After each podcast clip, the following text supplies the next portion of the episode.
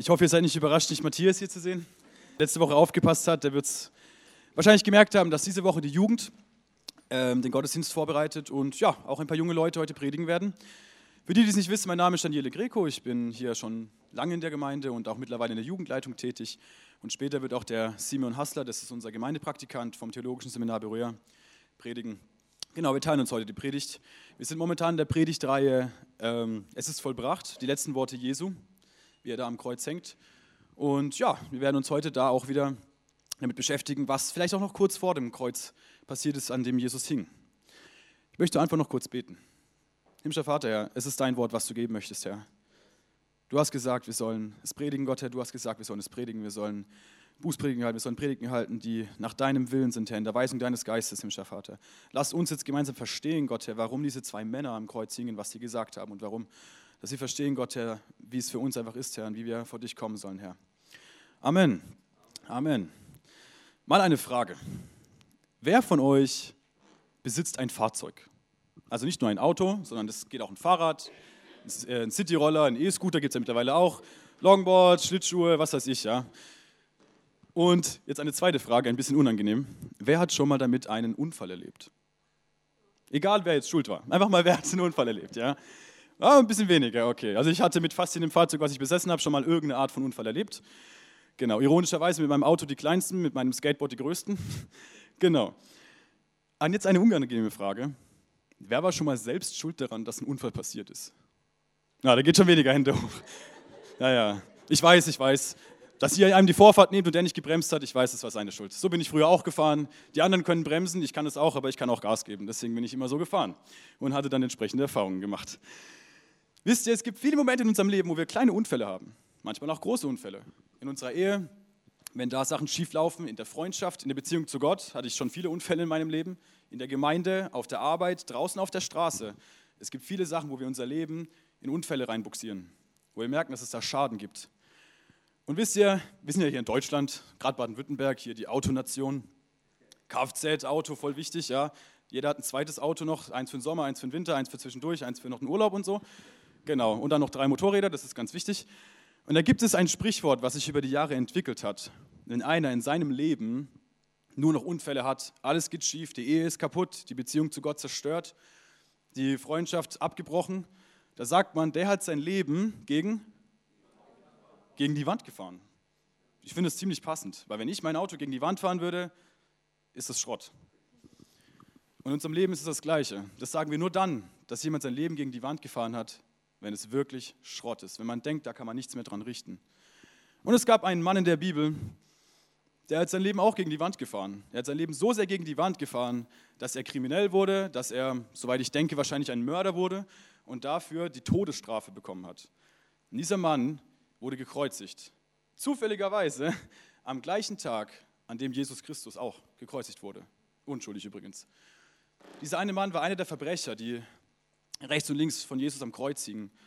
Und er, der sein Leben an die Wand gefahren hat und alles zerstört hat in seinem Leben, alles verloren hat und dort nur noch auf den Tod wartet, der hängt dort und sieht links von sich Gottes Sohn.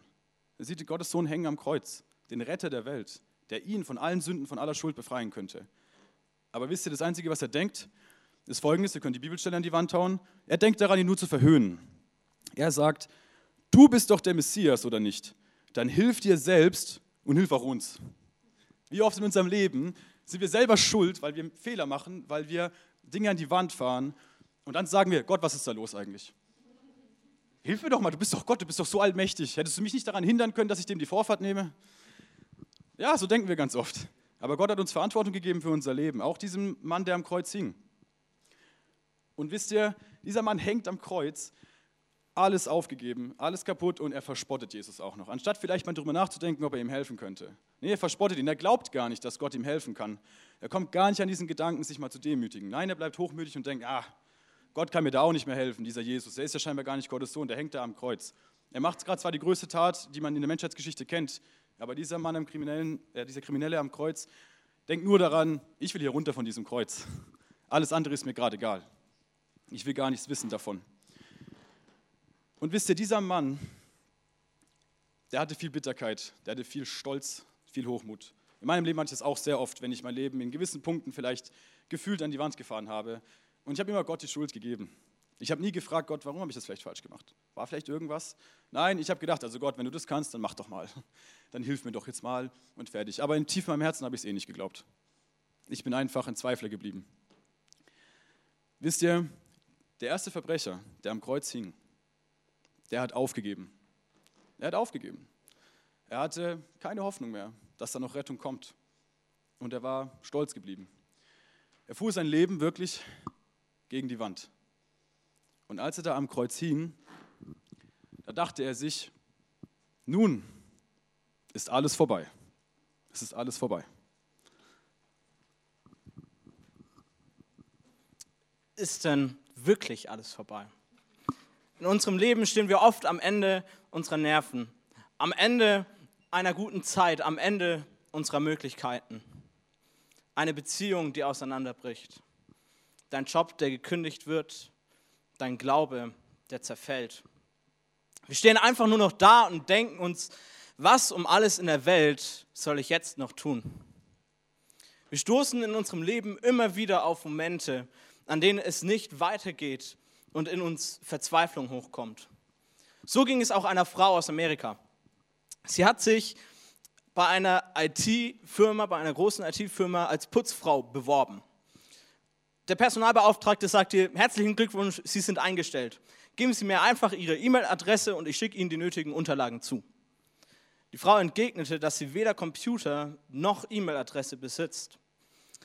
Der Personalbeauftragte erklärt ihr, dass sie ohne E-Mail-Adresse virtuell nicht existiere und deshalb nicht eingestellt werden könne. Die Frau verlässt verzweifelt das Gebäude. Sie schaut in ihre Hosentasche und ihr bleiben exakt 10 Dollar, die sie noch hat. Sie beschließt, in den nächsten Supermarkt zu gehen, 10 Kilo Tomaten zu kaufen, von Tür zu Tür zu laufen und das eben dann an den Mann zu verkaufen. Sie stellt fest, dass sie nach zwei Stunden ihr Kapital verdoppelt hat. Am Ende des Tages hatte sie 160 Dollar. Sie entdeckt, dass sie damit ihren Lebensunterhalt bestreiten kann.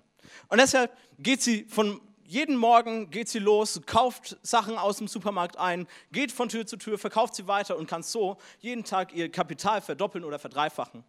Innerhalb, ein, von, innerhalb von ein paar Tagen kann sie sich einen Kleinwagen leisten. In ein paar Wochen einen Lastwagen. Irgendwann hat sie einen Fuhrpark und innerhalb von fünf Jahren hat sie eine der größten Lebensmittelketten der USA aufgebaut. Eines Tages beschließt die Frau, einen Finanzplan für sich und ihre Familie aufstellen zu lassen. Das Gespräch mit dem Finanzexperten läuft gut und am Ende des Gesprächs sagt er, dass er doch bitte ähm, ihm die E-Mail-Adresse von ihr geben soll, dass er die Unterlagen zuschicken kann. Sie entgegnet, dass sie weder Computer noch eine E-Mail-Adresse besitzt. Der Finanzexperte erwidert, das ist echt kurios. Sie haben ein Imperium aufgebaut ohne eine E-Mail-Adresse. Stellen Sie sich mal vor, was Sie mit einem Computer alles erreicht hätten. Die Frau überlegt kurz, antwortet, dann wäre ich Putzfrau. So etwas, so etwas wünschen wir uns doch auch, irgendein zündender Gedanke, der unsere Probleme löst. Die Realität ist aber oft, dass sich das Leben zwar besser anfühlt, das Problem aber nicht weg ist. Die Wurzel des Problems ist immer noch da. Und so geht das Spielchen weiter mit Entmutigung, Verzweiflung und Schmerz. So erging es auch drei Männern vor den Toren Jerusalems, die am Kreuz hingen. Sie erlebten ihre letzten Stunden. Es gibt Anklage, Spott und Hohn. Das hilft ihrem Leiden nicht sonderlich weiter, vielmehr verschlimmert es das. Es scheint keinen Ausweg aus der Situation zu geben. Alles vorbei, am Ende des Weges angekommen. Genau das dachte einer der Männer vor 2000 Jahren. Er wurde wegen Aufruhrs gegen, Röm, gegen die römische Besatzungsmacht angeklagt und nun zum Tode am Kreuz verurteilt. Mit zwei anderen Personen hängt er nun an einem Stamm der Öffentlichkeit zur Schau gestellt. Und das, was durch seinen Kopf geht, ist, das ist das Ende. Hier ist es vorbei. Doch dann fällt ihm der Mann neben ihm auf. Schon im Gefängnis ist er aus allen Verurteilten herausgestochen.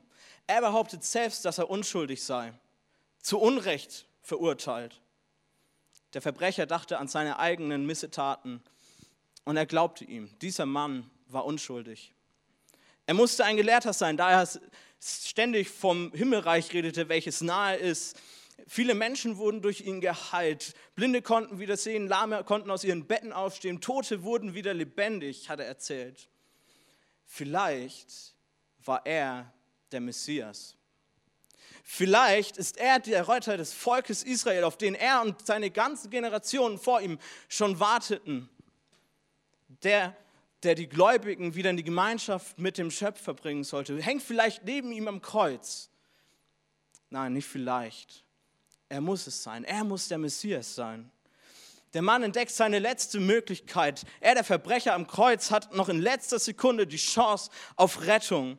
Ein kleiner Hoffnungsschimmer, eine kleine Lücke in der Mauer, die vor ihm steht. Und das ist doch das, was wir wirklich brauchen. Wir brauchen keinen neuen Anstrich für unsere Mauer, dass sie einfach ein bisschen schöner aussieht, sondern wir brauchen eine Lücke, wir brauchen ein, eine Lösungsansatz, dass das Potenzial hat, unsere Mauer zu sprengen. Wir geben uns oft mit halben Lösungen zufrieden, die lediglich das Problem hinausschieben, aber nicht wirklich lösen. Das liegt daran, dass wir nur unsere Begrenztheit sehen. Wenn wir aber auf Jesus schauen, sehen wir den, durch den alles möglich ist. Ich will dir nicht sagen, dass mit Jesus alles happy clappy ist, du mit einem strahlenden Lächeln durchs Leben gehst und du hast gar keine Probleme mehr. Nein, das ist es nicht. Aber durch Jesus tun sich neue Möglichkeiten auf, die du sonst gar nicht hättest. Dort, wo dein Weg vorbei ist, gibt Jesus neue Perspektive. Aber wenn wir schon erkennen, dass wir Hilfe brauchen, dann müssen wir das auch aussprechen. Das hat auch der Verbrecher am Kreuz gemerkt. Er hat seinen ganzen Mut zusammengenommen und zu Jesus gesagt, hey Jesus, denk an mich, wenn du im Himmel bist. Wie oft stehen wir da, wenn wir nach Hilfe gefragt werden und sagen, ja, geht schon, passt schon, kriege ich irgendwie alles hin, wenn du aber dann wirklich nachfragst, merkst du, die Ehe läuft nicht, in der Arbeit geht es drunter und drüber und die eigenen Probleme hat er noch gar nicht erwähnt. In ehrlicher Weise geht da gar nichts.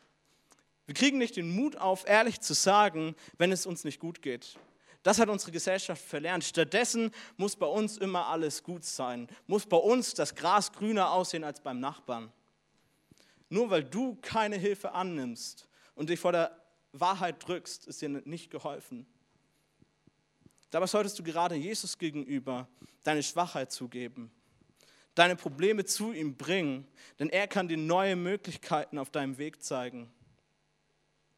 Ich möchte euch aus meinem Leben erzählen, wie ich diese, diese Möglichkeiten, wie sich diese Möglichkeiten in meinem Leben aufgetan haben. Ich bin ähm, von meiner Mutter christlich aufgezogen worden, ähm, bin auch immer in Gottesdienst gegangen, auch zu den Rangern war ich fleißig da, dabei. Hat mir auch alles Spaß gemacht, aber das war nie etwas Persönliches. Das waren immer Gruppenveranstaltungen. Das hat nie irgendwie mich persönlich angesprochen. Und als ich dann in die fünfte und sechste Klasse kam, ähm, aufs Gymnasium, war meine Motivation und Begeisterung für Schule relativ aufgebraucht.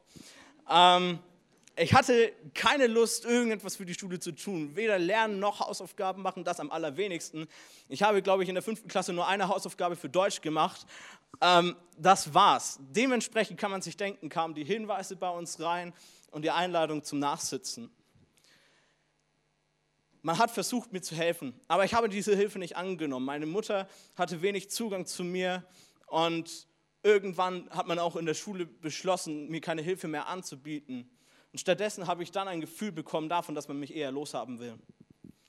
Und da ich keine Hausaufgaben gemacht habe, ähm, war das immer mehr mit dem Nachsitzen und selbst ähm, wenn man versucht hat, an mich ranzukommen, ich habe wirklich gar nichts mehr an mich rangelassen. Hinzu kam, dass ein paar Lehrer mich regelrecht gepiesackt haben spontan am Freitag zum Nachsitzen reingeholt, mich an Klassenausflügen nicht teilhaben lassen und dadurch aus der Klassengemeinschaft gezogen, wenn ich denn überhaupt jemals da drin war, da Mobbing auch zu meinem Alltag gehörte. In dieser Zeit kamen mir immer mehr Zweifel auf. Hey Gott, wo bist du eigentlich? Wenn du doch bei mir bist, warum hilfst du mir dann nicht? Warum hilfst du nicht? Ich weiß nicht mehr weiter. Einen lebendigen Glauben hatte ich nicht. Dennoch haben mich die Zeiten im Gottesdienst und bei den Rentnern durch mein Leben wirklich durchgetragen und mich im Leben gehalten. Die Verse mit dem diverse Gespräche mit dem Schulleiter haben auch nichts gebracht. Er hat mir meine Schülerakte gezeigt, die mit über 20 Hinweisen und fast 10 Verweisen eine außerordentliche Ausdehnung hatten.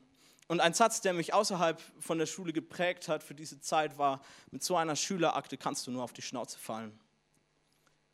Ich war kaputt, ich war am Ende und das Ganze ging so weit, dass ich mich mit 13 Jahren entschlossen habe, mir das Leben zu nehmen.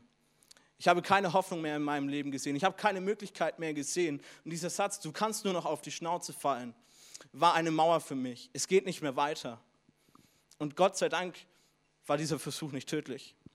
Die Wende kam da, wo ich im März 2013 auf einer Jugendfreizeit war. Dort hat man davon geredet, dass Jesus einen Plan für dein Leben hat. Dass er einen guten Plan für dein Leben hat. Egal, was deine Vergangenheit ist, egal, was die Welt über dich sagt, egal, was du selbst über dich sagst, Jesus liebt dich. Wenn du Jesus hast, dann ist da Rettung da, dann ist da Hoffnung da und dann sind auch neue Möglichkeiten da. Und an diesem Osterwochenende 2013 habe ich Jesus in mein Leben aufgenommen. Dort habe ich Rettung erfahren. Und der Mann am Kreuz, er hat sich 2000 Jahre vor mir an Jesus gewandt. Er hat 2000 Jahre vorher gesagt, hey Jesus, denk an mich. Und Jesus hat geantwortet, noch heute noch heute wirst du mit mir im Himmelreich sein. Freunde, die Tatsache, dass Jesus Retter der Welt ist, nützt dir gar nichts. Dass Jesus für deine Sünden am Kreuz gestorben ist, diese Tatsache nützt dir gar nichts. Dass Jesus auferstanden ist nach drei Tagen, nützt dir gar nichts.